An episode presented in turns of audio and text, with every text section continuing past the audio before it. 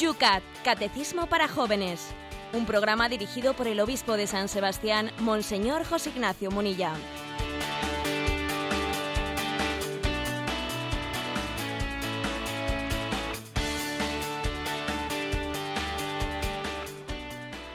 Buenos días, queridos amigos del Yucat. Una mañana más, desde San Sebastián en directo, te acompañamos. Comienza este espacio de radio que con las explicaciones del obispo de San Sebastián llega allí donde te encuentres, de vacaciones, si eres de esos afortunados. Comenzamos ya el bien, el mes de julio.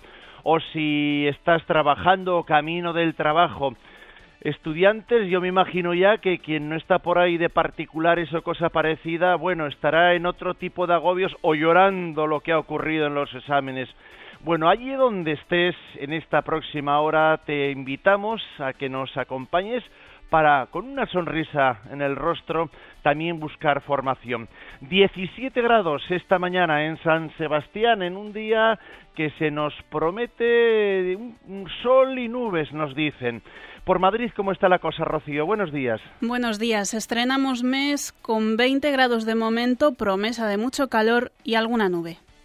Y nosotros aquí comenzamos este espacio. José Ignacio, muy buenos días. Buenos días pues sí, tú dices que algunos lloraban, también a otros ayer me parece que lloraran lloraron en Maracaná.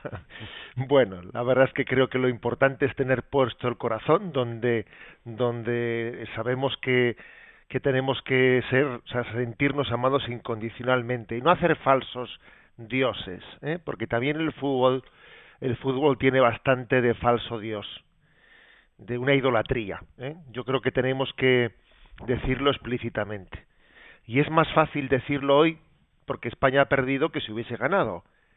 ¿eh? Yo sé que si hubiese ganado decir esto que estoy diciendo hubiese sido más, más complicado, pero os aseguro que lo hubiese dicho también, ¿eh? Lo hubiese dicho.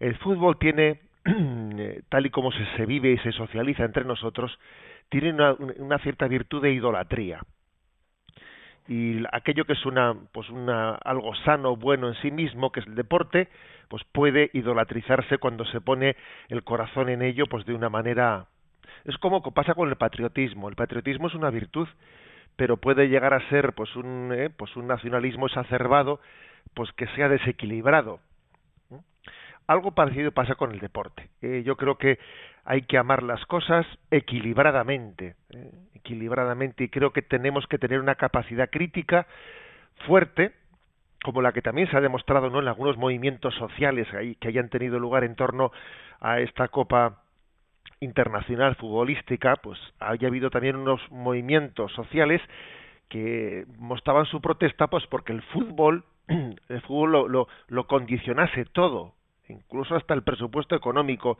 de una nación, ¿no? O sea que amemos el deporte y exorcicemos toda idolatría, ¿no? En torno a él. Pues así lo hacemos en este momento, cuando comenzamos un día más este espacio de radio que se llama El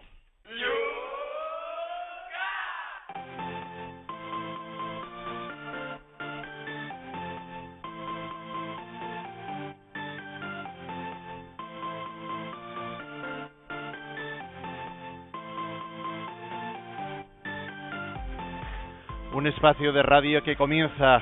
Las preguntas pendientes son lo primero que inicia el programa. Y se nos queda muy lejos porque fue el jueves el último programa que realizamos en directo. Por ejemplo, Ada nos dice en estos días colgaba en referencia al tema de la oración del jueves pasado, creo que ésta siempre brota en un sentimiento de gratitud. Y de ahí que deviene la necesidad de pedir perdón o gracias. Los silencios de Dios, según mi experiencia, también son sendas de nuestro caminar, son frutos de madurez espiritual. Es como cuando mandas por primera vez a tu hijo a tirar solo la basura, por ejemplo. Has de dejarle ir solito, pero siempre bajo tu mirada o vigilancia, de un modo o de otro. Cuando nos abandona cuando no abandonas la onda, Dios siempre está ahí. Dios conoce los deseos de nuestros corazones cuando a pesar de los silencios o la oración escasa, tú sabes que no quieres dejarle, ni que él te deje. Saludos, nos dice Ada. Bueno, Ada comparte con nosotros ¿no? su experiencia de oración, que por cierto me ha hecho mucha gracia esa, esa comparación que ella pone. Es, es como cuando mandas por primera vez a tu hijo a tirar solo la basura, por ejemplo. Yo me imagino a Ada eh, mirándole por la ventana a su hijo, ¿no? Pues a ver cómo echa la basura, ¿no? Bueno, es una experiencia. Yo siempre digo que las que las imágenes más cercanas que tenemos para para mm, intuir cómo Dios nos percibe es ver cómo percibimos nosotros a nuestros hijos, sin duda alguna, es una imagen, la imagen más cercana y más certera. Bueno, hay momentos pues de, de, cierto vértigo, de cierto vértigo en el que en el que experimentamos lejanía, que son como silencios de Dios. Parece como que pues como que Dios calla, que estoy como si le estuviese lejos y no le escuchase, ¿no? Y son son silencios que forman parte son es raro, ¿no? Que en una en una vida espiritual esto no acontezca. Es verdad que uno compara las historias de uno y otro y suelen tener proporciones muy distintas. Hay personas en las que los silencios, las noches oscuras, pues han tenido mucha mayor presencia, otras mucho menos. Bueno, eso no, no, no podemos ni debemos compararnos con los demás, pero sí saber que esos silencios, esas sequedades, eh, forman parte de, una, de un taller de maduración de Dios en nuestra vida. ¿eh? Es un taller de maduración en el que aprendamos a, saber que Dios siempre está con nosotros, aunque no le, aunque a veces no le percibamos, aunque a veces no le sintamos. ¿eh? Eh, yo creo que es importante entender que la fe no es sentimiento. Así como existe el riesgo de, de reducir el amor a un concepto romántico sentimentalista del amor, también pasa lo mismo con la fe. A veces confundimos fe con, con sentimiento de la fe. No, la fe es mucho más que, el sentimiento de ella. ¿eh? La fe es un abandono, es un abandono en, manos de quien sabemos que nos ama, ¿eh? pero por encima de nuestras sensaciones interiores, ¿no? que siempre son, digamos, incontrolables por nosotros. ¿eh? Por lo tanto, el abandono el abandono en, las manos de quien nos ama en momentos de desierto interior, sin duda alguna, forma parte del camino de la vida espiritual. Tenemos un mensaje anónimo que dice, ¿tiene sentido rezar una misma novena varias veces, una tras otra, sin interrupción? ¿Qué puede decirnos de la novena de la sangre de Cristo? Está bien que se diga que esta u otra oración es más poderosa. Gracias por ayudarnos tanto con el programa. Ya entiendo eh, las, las preguntas que hace nuestro oyente anónimo porque podría ser no que, haya una falta de equilibrio a veces entre lo sublime ¿eh? entre lo sublime y lo incorrecto hay un pasito ¿eh? y entonces de tener una devoción eh, firme y, calurosa pues a, tener una superstición hay que tener cuidado de, no dar ese pasito es correcto que uno repita una novena una y otra vez sin interrupción puede ser correcto y puede ser y puede denotar ¿eh? una, una fe supersticiosa. Eh, el que alguien, eh, por ejemplo, diga, hay tal una oración que a la que le tengo especial devoción porque en ella creo que se dice lo fundamental, puede estar fenomenal y de ahí a, a tener una especie de confianza supersticiosa, pues hay que tener cuidado. Dice, es que esta oración es más poderosa que esta otra. Esta oración es la más poderosa, o, este, o a veces, como decimos, no el, eh, un Cristo determinado, una, advocación determinada, es la del Cristo más milagroso, el otro no es tan milagroso como este, este es más milagroso que el otro. Hombre, es que, es que a veces de la devoción a la superstición puede haber un pasito y, hay que tener mucho cuidado de no darlo.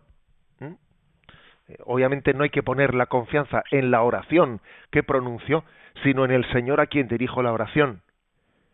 La clave de la oración no está en la fórmula que utilizo. ¿eh? Eso sería una superstición. La clave de la oración está pues, en, el acto de confianza en quien sabemos que nos ama. ¿eh? Luego, sirvámonos del medio, que es la oración, etcétera, sirvámonos de él, pero sin poner la confianza en la literalidad de, eh, de la fórmula de la palabra, ¿no? O en su reiteración. ¿eh? Esa reiteración es algo que me tiene que ayudar a mí a confiar más en Dios. ¿eh? Pero, pero este, matiz que estamos haciendo es importante. Rafael firma el siguiente mensaje. He asistido a muchos encuentros formativos cristianos con gran provecho, pero tengo un problema. ¿Por qué Dios me da tanta información y cuando voy a compartirla con los demás me pongo nervioso y no me sale nada? No sé hablar en público, no sé si es mi ego o qué rayos pasa, dice. Siempre le pido a Dios que si desea que yo sea un instrumento suyo, que me capacite. No sé qué puedo, no sé yo sé que puedo ayudar mucho, pero no comprendo por qué Dios me bombardea con tanta información si no me deja compartirla. No lo entiendo. Yo siempre he querido ser un mensajero de Él. Es lo que más me gusta y deseo, pero en público no sé lo que me pasa. Supongo que Dios tendrá sus razones que no comprendo. Bueno, Rafael, la verdad es que eh, a mí me parece que la clave está en adecuar nuestro querer al querer de Dios y no pretender no pues que lo que Dios quiera de mí o lo que Dios haya pensado para mí pues pase por esto por lo otro por lo otro ¿no? en, esa, ese testimonio que compartes con nosotros no y que te lo agradecemos tu sinceridad tú dices no bueno es que yo he querido ser un mensajero de él es lo que más me gusta es mi deseo es no sé qué vamos a ver y si Dios quiere y si Dios ha pensado las cosas de otra manera qué eso a mí me, a mí me viene esa, esa frase que le dirigió el Señor a Pedro, ¿no? Si yo quiero que cuando estaba Pedro un poco pues preguntándole, ¿y esta y Juan? ¿Y por qué a Juan le tratas de una manera distinta que nos tratas a nosotros, no? Y entonces dice que Jesús le dice a Pedro, si yo quiero que éste se quede conmigo, ¿a ti qué? ¿A ti qué? Para mí esa expresión es una expresión que es un pequeño electroshock que el Señor nos da a todos aquellos que tenemos un plan y, y nos parece que, que, el plan de Dios no coincide con el mío. A ver, pues si tú por lo que sea Rafael, ¿no? Pues, pues tienes dificultades de hablar en público, pues porque, eh, bueno, pues porque igual puede ser porque uno no tiene esa facilidad de palabra o porque se bloquea, por lo que sea, ¿no? Sencillamente no hay que no, no hay que empeñarse. Cuando Dios te dé ese don, ya te lo dará te lo dará. Yo creo que la clave está en que eso no suponga para ti un, un no encontrar tu lugar, un no encontrar tu sitio. Y esa, esa formulación que dice, bueno, entonces, ¿por qué Dios me da tanta formación si luego no puedo compartirla porque no puedo hablar en público? Bueno, pero si es que la formación es para ti, es para que tu corazón rebose, Luego la manera en la que ese estar lleno puedas compartirlo, habrá maneras distintas. Igual estás llamado a un tú a tú, pues porque igual en público tienes una, un cierto, pues yo qué sé, un bloqueo, ¿no? Que, que es que hay, hay de todo en esta vida. Posiblemente incluso hasta el momento en el que te olvides y te desobsesiones, igual resulta que te llevas la sorpresa que ese, que ese bloqueo se supera. Porque a veces este tipo de bloqueos suelen, suelen permanecer hasta que uno se desobsesiona, dice, no, si yo no tengo, yo no tengo pues el, el objetivo de tener que hablar en público, pues será, será como sea y como Dios quiera. Y cuando uno se desobsesiona y deja de buscar eh, pues la meta de hablar en público es cuando de repente se desbloquea y puede hablar en público. O sea, la clave está en no emperrarnos en poner metas metas que no sabemos seguros que si Dios la quiere de nosotros. Si ha habido personas que no hablan, de, por ejemplo, Moisés, Moisés era tartamudo y no podía hablar en público. Y su hermano Aarón ¿eh? le hacía un poco de intérprete, porque Aarón no perdón, Moisés no podría, no podía hablar en público, necesitaba un intérprete. Pues tendría tartamudez o lo que fuere. Y no pasa nada. Quiero decir que la clave está en esta vida, está en aceptarnos como somos y no obsesionarnos en, en metas que quizás no nos corresponden. Tony nos dice, buenos días, Monseñor. A veces pienso que cuando al hacer oración y peticiones nos dirigimos a los santos, denota falta de conocimiento de Dios. Es como si nuestra relación con Dios fuera fría y lejana, y entonces tenemos que buscar un intermediario, los santos, que nos acerquen a Él. Yo creo que nos debíamos de acostumbrar a dirigirnos directamente al Señor y tener a los santos como modelos a quienes imitar. ¿Qué piensa usted? Vamos a ver. Es que yo creo que lo normal, lo normal, lógicamente es tener a Dios directamente como interlocutor en la oración.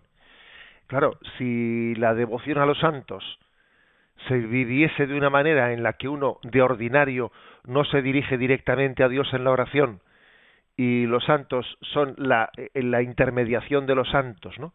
es casi pues una, un impedimento para orar directamente a Dios, claro, entonces sería una cosa incorrecta. Pero es que no es así en la mente de la Iglesia y no es así en la liturgia de la Iglesia. Fijaros cómo nosotros nos dirigimos directamente a Dios en la oración. La oración litúrgica es un modelo para, para nosotros. Luego, el que nos podamos dirigir a los santos no quiere decir que los católicos no tengamos una digamos, de ordinario, que nuestra oración directamente se dirige a Dios. ¿eh? Bueno, esto, esto digamos lo que es, que es así, ¿no? Y el hecho de que en alguna ocasión, ¿eh? pues nos dirijamos a un santo y a otro, mm, no, por lo tanto, no desfocaliza, no descentraliza nuestra oración y teniendo cristocéntrica, ¿eh? para entendernos. Luego, los santos no son un obstáculo para eh, para nuestra relación con Dios. Todo lo contrario, más bien ellos son escuela de oración. Nos enseñan a tener puesto nuestro corazón en Dios y hacer de Él nuestro tesoro. Nos escribe una familia diciendo, querido Monseñor Munilla, escucho este programa del catecismo desde hace varios años. Somos un matrimonio con dos hijos adolescentes que tienen dificultades en los estudios. Son buenos chicos, metidos en esas edades difíciles por las que todos hemos pasado, aunque no muy trabajadores y con la ley del mínimo esfuerzo como lema. Me preocupa especialmente mi hija mayor. De pequeña ha sido una buena estudiante, aunque desde hace algunos años ha ido de mal en peor. Este año repite por segunda vez primero de bachillerato y ha suspendido cuatro asignaturas de las fuertes para septiembre. Me parece que le falta madurez, capacidad de reflexión y de estudio y perseverancia. Muchas veces nos dice que le ha ido bien un examen tras estudiarlo y repasarlo conmigo. Y no es así. Esta, esta situación, la verdad es que nos supera, ya que no sabemos qué hacer. Hemos visitado psicólogos por si había algún déficit subyacente, les apuntamos a profesores particulares, yo mismo les repaso la lección en las asignaturas que puedo, Sabemos que no todo el mundo sirve o le gusta estudiar, pero como le digo, esta situación no deja nos deja francamente mal y es motivo de discusión en casa y de malestar evidente. Le agradeceríamos una palabra de orientación. Bueno, yo creo que en donde más nos deberíamos de centrar es en lo último. ¿eh? esta situación nos deja francamente mal, es motivo de discusión en casa y de malestar evidente, ¿no? Pues ojo a esto, ¿eh? ojo a esto, porque es que a veces en la manera, ¿eh? en, la, manera en la que afrontamos los problemas, eh, pues eh, ahí es donde se encienden las luces rojas. A veces lo peor no es un problema, sino lo que genera ese problema, el segundo problema que genera. Puede ser peor que el primero. Bueno, mm, en primer lugar, como dice, ¿no? Pues como dice el, oyente, pues no todo el mundo tiene tiene por qué tener la misma capacidad de estudio, etcétera. O sea, no, no todo el mundo tiene por qué tenerla. Es bastante absurdo pensar que todo el mundo pues tenga que tener una capacidad de hacer unos estudios universitarios, etcétera. O sea, no todo el mundo tiene por qué tener esa capacidad. Claro, sería malo también escudarse en esto para no esforzarse adecuadamente, pero yo por lo que veo en el testimonio del oyente, eh, de, hecho él como padre se ha esforzado mucho, acompañando a sus hijos, poniéndoles medios, etcétera, etcétera, ¿no?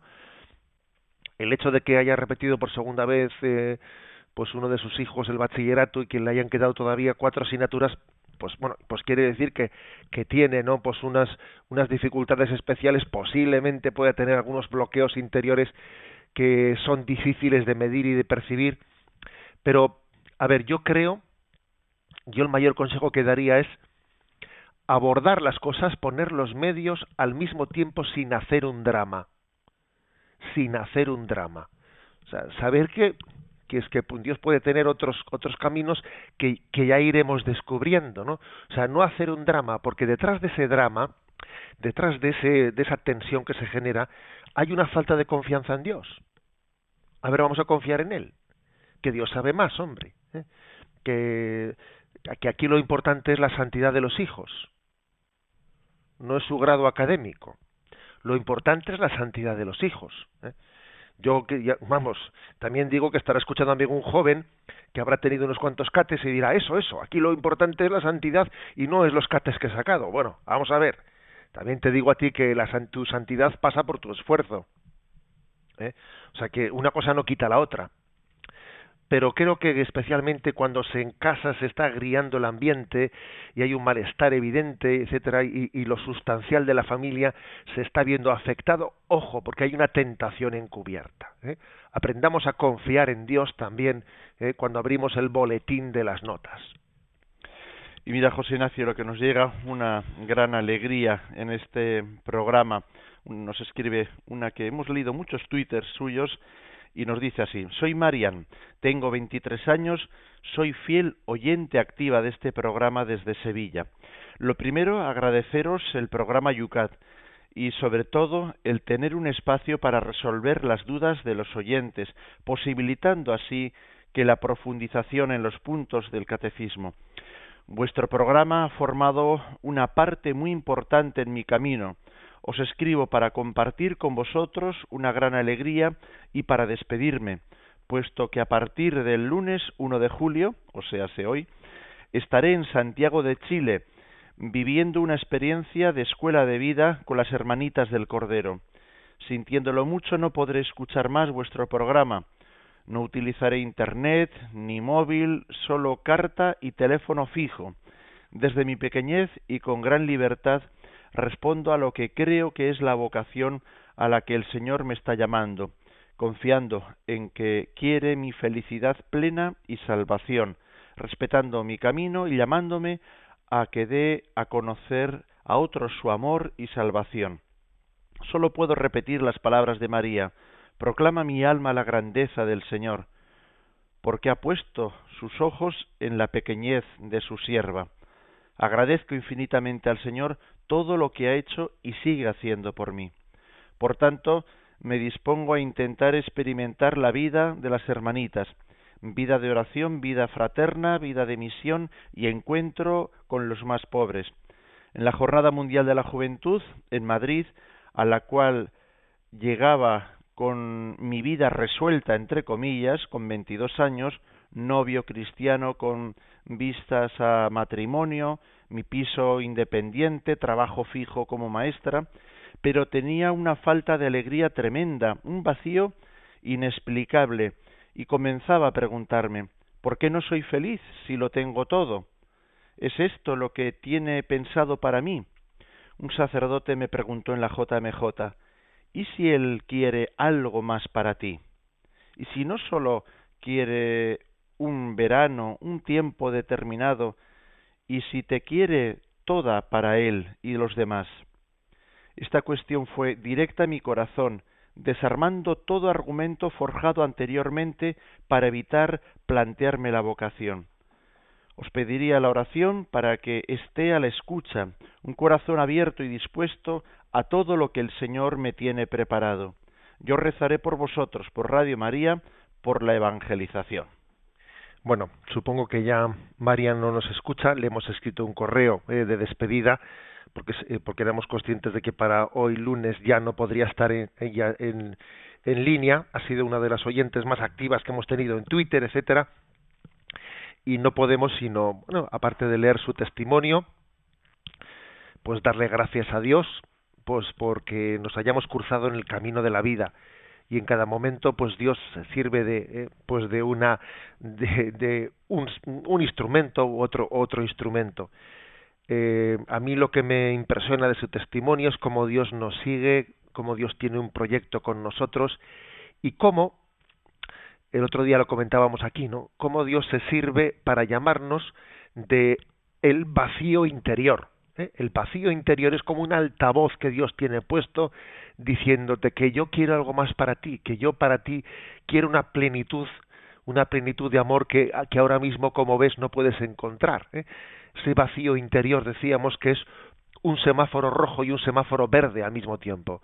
Semáforo rojo en la medida en que igual detecta que estoy viviendo en pecado y alejado de Dios.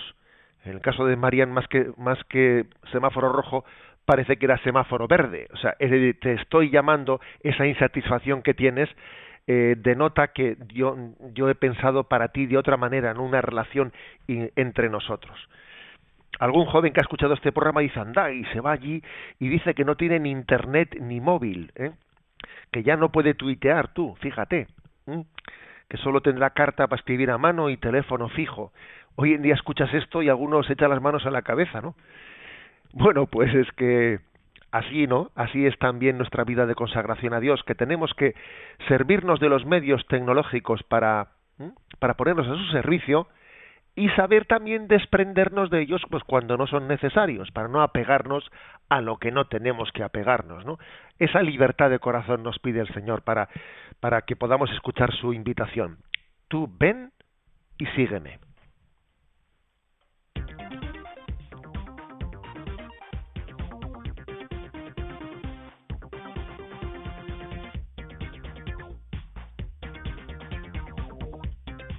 Son las 8 y 26 minutos, 7 y 26 minutos en las Islas Canarias. Primera pregunta de las cuatro que queremos plantear en el programa de hoy. ¿Qué significa aprender de Jesús cómo orar? Aprender de Jesús a orar es entrar en su confianza sin límites, unirse a su oración y ser conducido por él paso a paso hacia el Padre. Los discípulos que vivían en comunión con Jesús aprendieron a orar escuchando e imitando a Jesús, cuya vida era toda ella oración. Tal como Él, ellos tenían que estar vigilantes, luchar por tener un corazón puro, dar todo para que llegue el reino de Dios, perdonar a sus enemigos, confiar en Dios hasta la osadía, y poner por encima de todo el amor a Dios. En este ejemplo de entrega, Jesús invitó a sus discípulos a llamar a Dios omnipotente Abba, papá. Si oramos en el Espíritu de Jesús, especialmente el Padre nuestro, seguimos los pasos de Jesús y podemos estar seguros de que llegamos infaliblemente al corazón del Padre. Bueno, mm, ¿cómo aprender de Jesús a orar? Claro, alguno cuando se habla de aprender a orar, enseguida piensa en la fórmula. A ver cómo, cómo, cómo hay que decir. Claro, pero un momento. ¿eh?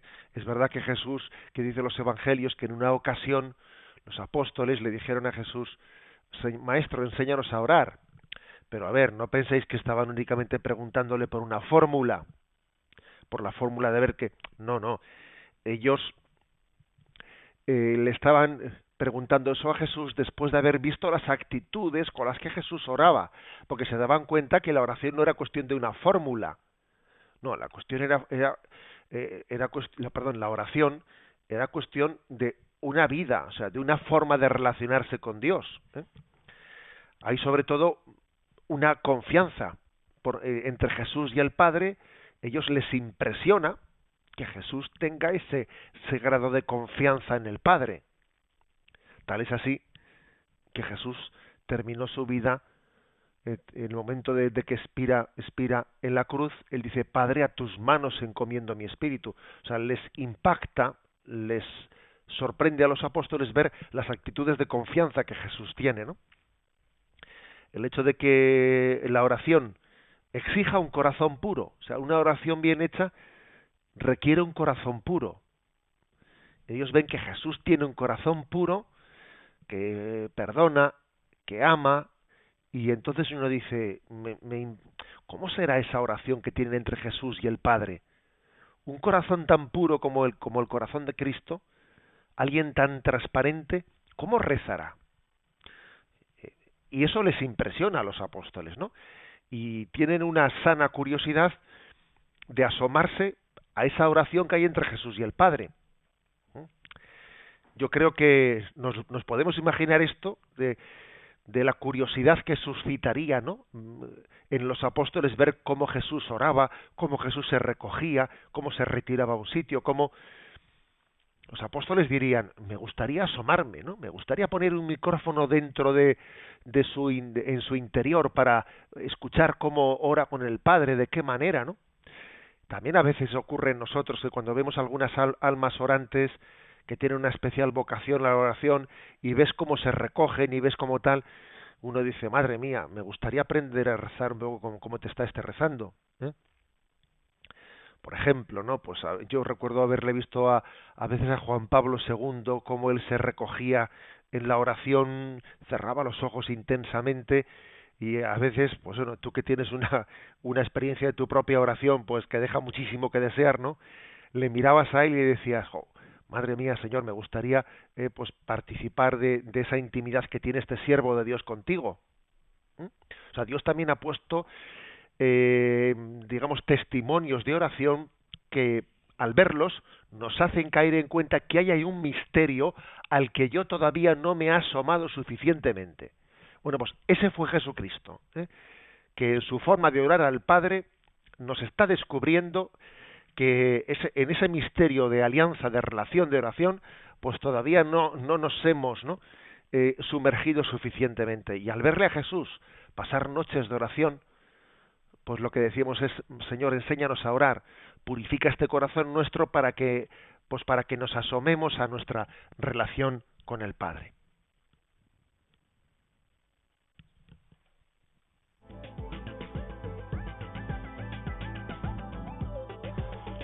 Son las 8 y 32 minutos, 7 y 32 minutos en las Islas Canarias.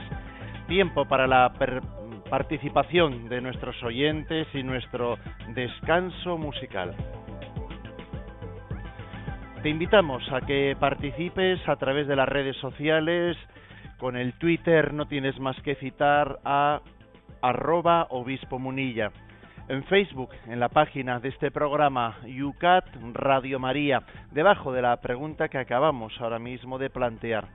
También lo puedes hacer a través del correo electrónico yucat@radiomaria.es y también lo puedes hacer a través del teléfono. Para participar en directo 91 153 8550 91 153 8550 Good afternoon.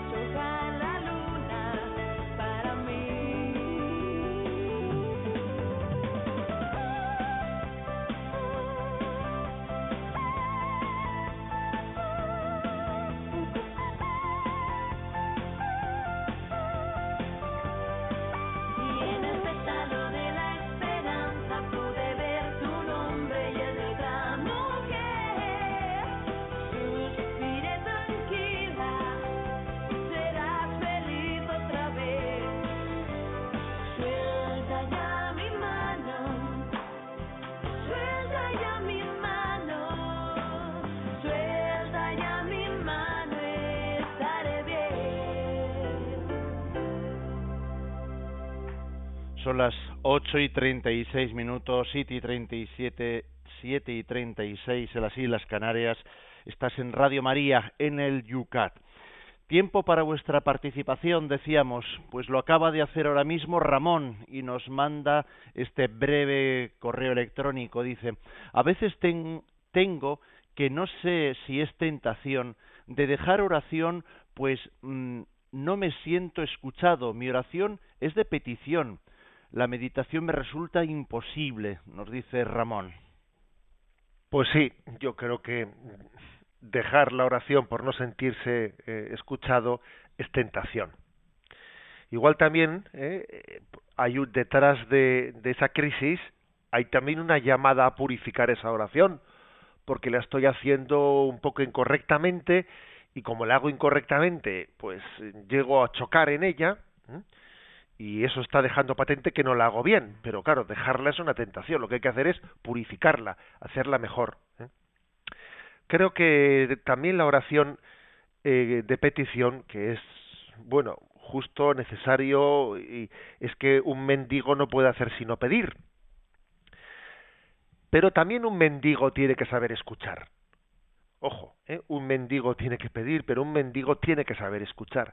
Y un mendigo tiene también que saber ponerse a remojo delante de Dios y, dejar que Dios le hable y dejarse empapar de él y aunque como diga el oyente es que yo no sé si hacer meditación porque bueno pues igual tienes que pues por tu falta igual un poco de hábito pues igual necesitas que tu meditación al principio sea más de lectura y esa lectura haces pequeños silencios en ella y te vas introduciendo desde la lectura más pausada en una meditación. O sea puedes hacerlo poco a poco no poco a poco. El que no tiene costumbre de hacer meditación puede utilizar una lectura espiritual eh, adecuada, leída de una manera pausada, con silencios, con intercalados, de manera que le introduzca en la meditación. Pero una oración mal hecha no debe de ser la excusa para dejar de hacer oración. Tiene que ser una llamada a purificarla. Como pequeño homenaje a Marian, a nuestra tuitera que se ha ido con las hermanitas del Cordero, el último tuit que nos mandaba con su pregunta decía el por qué pedir la intercesión de un santo o de María si Dios está siempre y podemos pedir al Padre directamente, decía Marian. Bueno, yo creo que sin duda alguna también ella, desde una eh, espiritualidad concreta, en la que toda orden religiosa pues suele tener unos santos determinados, ¿no? que en los que se ve reflejados, eh, y en los que ha descubierto un carisma de Dios, ella misma eh, y cada uno de nosotros a nuestro nivel, descubrimos que, que hay santos que Dios sea, se sirve de ellos para que uno encuentre su carisma, encuentre el, eh, la, forma, el caminito particular por el que Dios eh, pues quiere que lleguemos a él. Hay un caminito particular que es muy iluminado por Dios desde, desde determinados santos. Hay caminitos particulares, ¿no? Pues Santa Teresita de Lisieux, o este, o San Ignacio, o el otro. Y entonces en ese ser iluminados, lejos de que eso nos dificulte de llegar al Padre, es entender, es entender que Dios Padre ha encendido ¿no? las luces, las luces de muchos caminos para llegar a la única meta, esas luces del camino, bueno, pues son las luces de esos santos con carismas distintos, ¿no? que nos van encaminando hacia la, hacia la fuente, fuente común de todos los carismas que es el Padre. Rocío nos trae el pulso de los oyentes que están llamando por teléfono. Pues tenemos em, bastantes llamadas en esta mañana. La primera ha sido de María de San Sebastián, que comentaba que ella hace oración pero escribiendo. Luego también nos decía María de Castellón que a veces ella no sabe qué decirle al Señor. Y Josecho, de Madrid, quería que se comentase algo sobre la meditación cristiana y la meditación oriental. Bueno, muchas cosas. En cuanto a escribir, eh, rezar escribiendo, decir que es un método que, que es muy adecuado pues para momentos en los que uno dice, a ver, me cuesta concentrarme, me cuesta ponerme a hacer oración, comienzo aquí me voy y me voy enseguida a Sebastopol. Eh, bueno, mm, haz oración escribiendo. Es como, como quien escribe una carta a la persona querida querido Señor, y, escribe esa oración. A veces yo se lo he aconsejado incluso a los niños, que ponle por escrito lo que vas a decirle a Jesús. díselo, es porque poner por escrito una oración es como obligarnos a, a aprender a expresarnos, ¿no? Hacer un esfuerzo de expresión, de no avergonzarnos de manifestar, ¿no? Lo que llevamos dentro. Tenemos una pobreza, ¿no? De, de manifestación de lo que llevamos dentro. O sea, puede ser bueno, algunas personas lo podrán hacer más de continuo, otras personas lo podrán hacer en momentos así de especial sequedad o dificultad. Os aconsejo, ¿eh? os aconsejo la, eh, este, este método de escribir nuestra oración delante del Señor, ¿eh? llevando allí una, una carta y escribiéndola. Con respecto a la diferencia ¿no? entre, entre la meditación cristiana y las formas orientales, hay, hay un documento de la, de la Santa Sede muy interesante que ilumina este aspecto. ¿eh? Un documento, no recuerdo ahora mismo su nombre, pero que es muy iluminador, que encontraréis fácilmente también por las redes sociales. Hay una, una diferencia muy esencial. ¿eh? La, los métodos orientales de oración buscan más bien el vacío interior, buscan el, el vacío, buscan el, buscan la nada, mientras que la oración cristiana busca el tú a tú, el encuentro personal. El tú a tú de la relación paterno-filial, la relación de amistad, la relación esponsal, no es conocido en la oración oriental.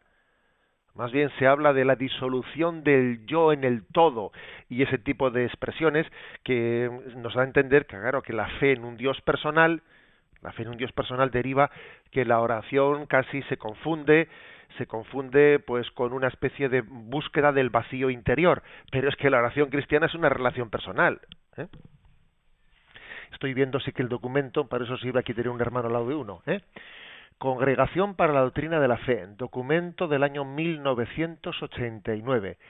Carta a los obispos de la Iglesia Católica sobre algunos aspectos de la meditación cristiana. ¿eh? Repito, este es el documento, Carta a los obispos de la Iglesia Católica sobre algunos aspectos de la meditación cristiana. Es 15 de octubre de 1800, perdón, 1989.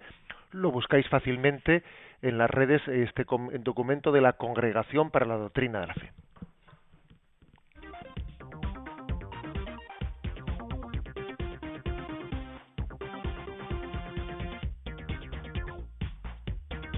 Continuamos con nuestras preguntas que todavía tenemos tres pendientes. La siguiente es la 478. ¿Por qué podemos confiar en que nuestra oración será escuchada por Dios?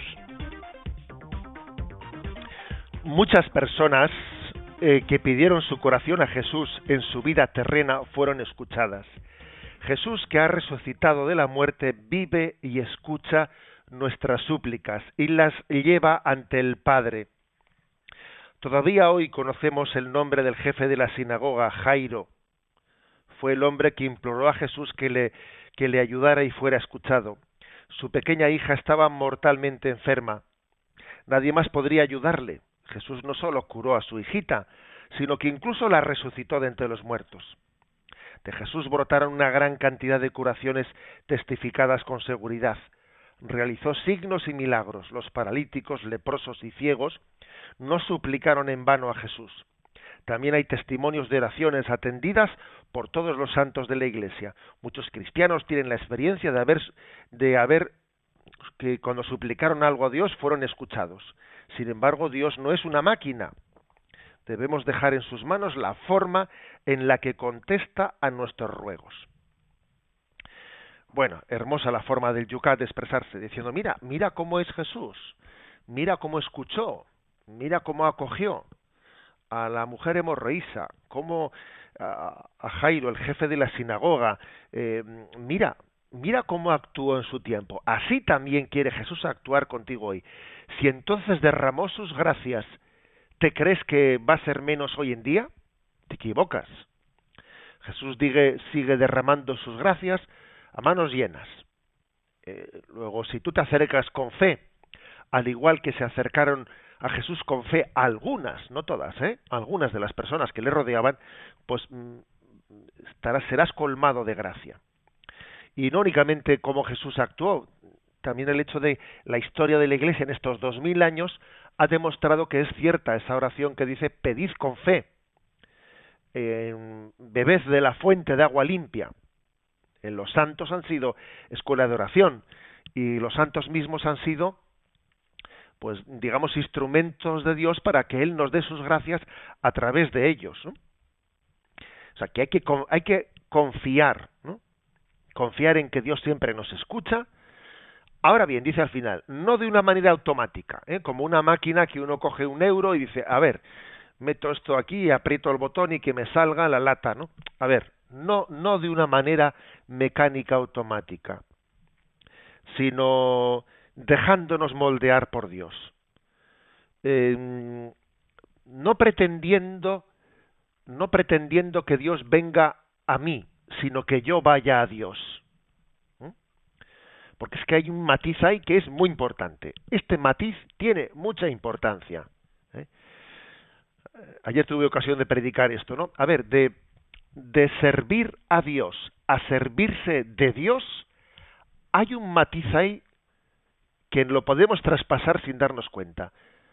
De servir a Dios a servirse de Dios, de servir a la iglesia a servirse de la iglesia, cuidadito con traspasar esa frontera.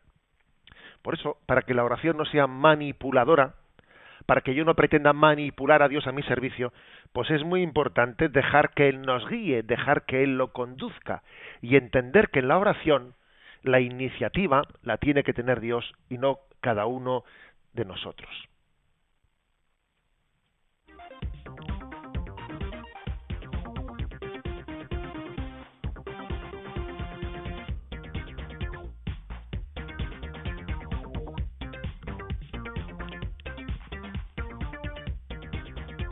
Continuamos con el siguiente punto, es el 479.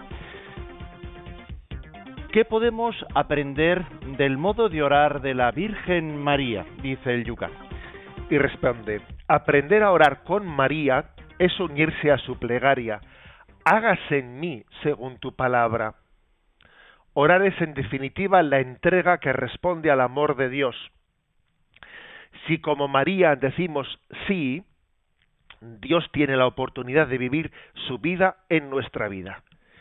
Bueno, pues fijaros, antes estábamos diciendo que, que la oración tenemos que dejarle a Dios la iniciativa y que ojito con que en vez de servirle a Dios yo me sirva de Dios. A ver, ojito con eso, ¿no?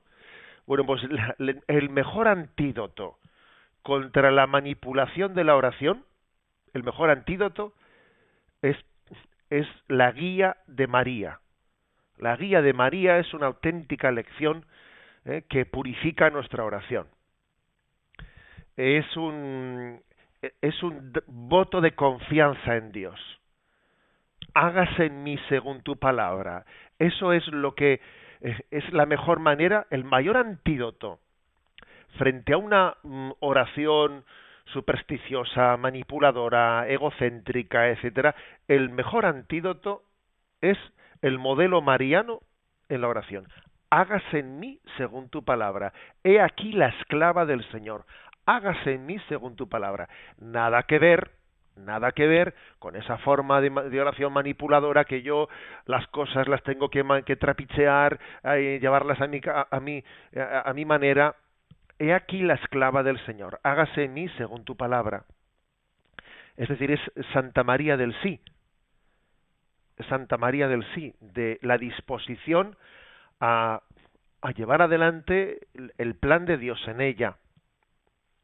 Y es que además orar consiste en eso, es que orar consiste en decirle sí a Dios. Es responder al amor de Dios con nuestro sí incondicional. Sí, Señor, yo sé que me quieres y quiero responderte a ese amor. Sí, Señor, yo, yo sé que tienes una vocación para mí y quiero descubrirla y quiero entregarme a ella.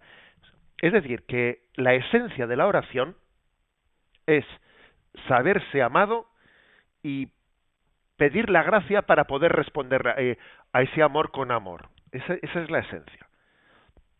O sea que me aprendamos no de la fuente mariana de la oración. He ahí eso, ¿no?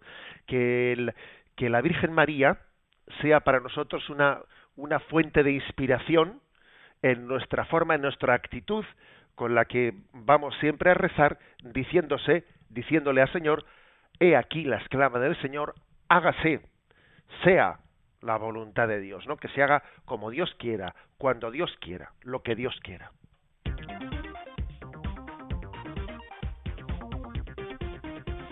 Y el último punto del día de hoy del Yucat, en esta misma línea, es el 480. ¿Qué dice el Ave María? Pues fijaros, el Ave María aquí nos la pone en castellano y en latín, ¿eh? que yo creo que es bonito, que es hermoso que pues el Ave María y el Padre Nuestro intentemos también aprenderlo en latín, ¿eh? como las oraciones que mm, claves, ¿no? Que seamos capaces de rezarlas en ese en ese espíritu, en esa en esa oración de la Iglesia. Dios te salve María, llena eres de gracia. El Señor es contigo bendita tú entre las mujeres y bendito el fruto de tu vientre Jesús. Santa María, Madre de Dios, ruega por nosotros pecadores ahora y en la hora de nuestra muerte. Amén. Bueno, pues esta es la oración del Ave María que comienza con un saludo. El saludo Dios te salve. Dios te salve María. ¿eh?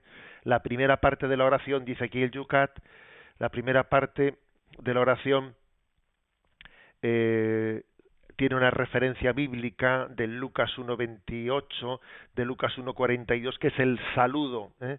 el saludo, Jaire María. La segunda parte, ahora y en la hora de nuestra muerte, es un añadido del siglo XVI. ¿eh? Por lo tanto, digamos, la, eh, la, la parte bíblica del Ave María está en la, primera parte, en el Dios te salve, y el Santa María, Madre de Dios, es una respuesta al saludo, ¿eh? al saludo de María. En la explicación del catecismo de la Iglesia Católica, pudimos dedicar unos cuantos programas a la explicación palabra por palabra de, la, de las expresiones de la oración del Ave María fue en el punto 2676. Quien quiera en este tiempo de verano, ¿eh? pues decir, hoy me gustaría un poco profundizar en la oración de la Ave María, qué significa expresión por expresión, ¿no? Pues se puede recurrir al podcast del Catecismo de la Iglesia Católica que tiene la página web de Radio María y en el podcast del Catecismo Mayor en los puntos 2676 y 2677 encontrar unos cuantos programas, eh, no recuerdo cuántos eran, pero serían unos cuantos programas, cuatro o cinco así serían, eh, en los que se explicaba la oración del Ave María. Eh, los podéis coger, sé que Esteban los va en la página de la página de, del YouTube de, de, este programa del podcast, perdón, de este programa del Yucat, pues, perdón, YouTube he dicho, ahí estoy hecho un lío. Eh, del Facebook, ¿eh? ya tanto nombre ya me, me, lío. A ver, en, el, en la página del Yucat de Radio María eh, vais a tener la, en Facebook tendréis los números puestos en los que uno si quiere pues puede recurrir a esos programas y profundizar más que significa la expresión alégrate María, el Señor está contigo, bendita eres entre todas las mujeres, Santa María, Madre de Dios, ruega por nosotros. ¿eh? Bueno, pues creo que también es bueno que que en momentos determinados nos formemos y ahora tenemos más tiempo, ¿no? En esto, en ese tiempo. Me quedo únicamente con una expresión, llena de gracia, llena de gracia, que jaritomene, ¿no? La expresión llena de gracia es una es un centrar la mariología correctamente. ¿Quién es María? Una criatura llena de la gracia de Dios la gracia de Dios también está presente en nuestra vida. El problema es que está presente en nuestra vida de una manera parcial. En nuestra vida pues conviven la gracia de Dios y nuestro pecado, ¿no? Que está como limitando, está como entorpeciendo. Nuestro pecado entorpece la acción de la gracia de Dios en nuestra vida. Pero la maravilla de María es que en ella no hay pecado que entorpezca, es que es llena de gracia, no puede estar más llena, es como un vaso, es un vaso desbordante. ¿Mm? Ella es criatura, no es Dios, por lo tanto como criatura que es es limitada, pero en su limitación está llena de gracia, está desbordante. ¿eh? El, el vaso es limitado, pero el vaso está totalmente rebosante. Solo, en nuestro caso, el vaso no solo es limitado, sino que además no está rebosante, porque convive en él gracia y pecado. Bueno, pues en ella, aunque el vaso sea limitado, como toda criatura humana, está desbordante. Y Dios se, sirve de ella, ¿eh? desde ese desbordamiento de gracia, se sirve como instrumento, como mediadora de todas las gracias, para que de ese desbordamiento de gracia pues bebamos los demás. eso dentro de la comunión de los santos, en ese misterio de, comunión interna que hay dentro de nosotros, ¿no? La sobreabundancia de los méritos y de la gracia de María, pues es, es un conducto por el que Dios a nosotros nos da de beber.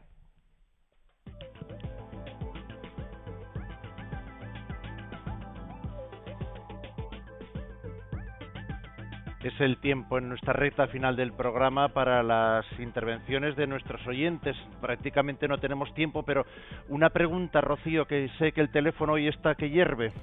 Pues por ejemplo, la pregunta que nos planteaba Carmen de Granada decía que ha caído en sus manos la oración de Santa Frígida que promete si se hace durante 12 años ininterrumpidamente que el alma no pasará por el purgatorio. Ella quiere saber qué hay de verdad en este tipo de promesas y de oraciones. Bueno, vamos a ver. Eh, en cuanto a lo que son revelaciones eh, privadas, ¿eh? pues la Iglesia, mm, las, cuando las ha de alguna manera bendecido, porque es verdad que esas oraciones Santa Brígida, etcétera, tal, tienen una bendición eclesial, pero la, la Iglesia no las, no, no interpreta esa bendición eclesial, bueno, pues como que esté poniendo como un dogma de fe esa promesa pero lo importante, lo importante es más bien el acto de confianza. Bueno, yo me yo me confío, ¿no? a la mediación de esa santa, me confío sabiendo que ella también tendrá, será un instrumento de intercesión delante de Dios. ¿eh? Por lo tanto, no tomemos como un dogma de fe esa promesa, pero tenemos pleno derecho, ¿eh? pleno derecho, legítimamente, pleno derecho a, a entender que esa santa puede hacer una mediación de la que Dios se sirva pues para que alcancemos misericordia. Para el día de mañana, ¿qué tenemos, José Vamos allá. El, el punto 481, ¿cómo se reza el rosario? 482, ¿qué importancia tiene la oración entre los primeros cristianos? 483, ¿cuáles son las cinco formas principales de oración? 484, ¿qué es una bendición? Pues vamos a recibir la bendición. La bendición de Dios Todopoderoso, Padre, Hijo y Espíritu Santo, descienda sobre vosotros. Alabado sea Jesucristo.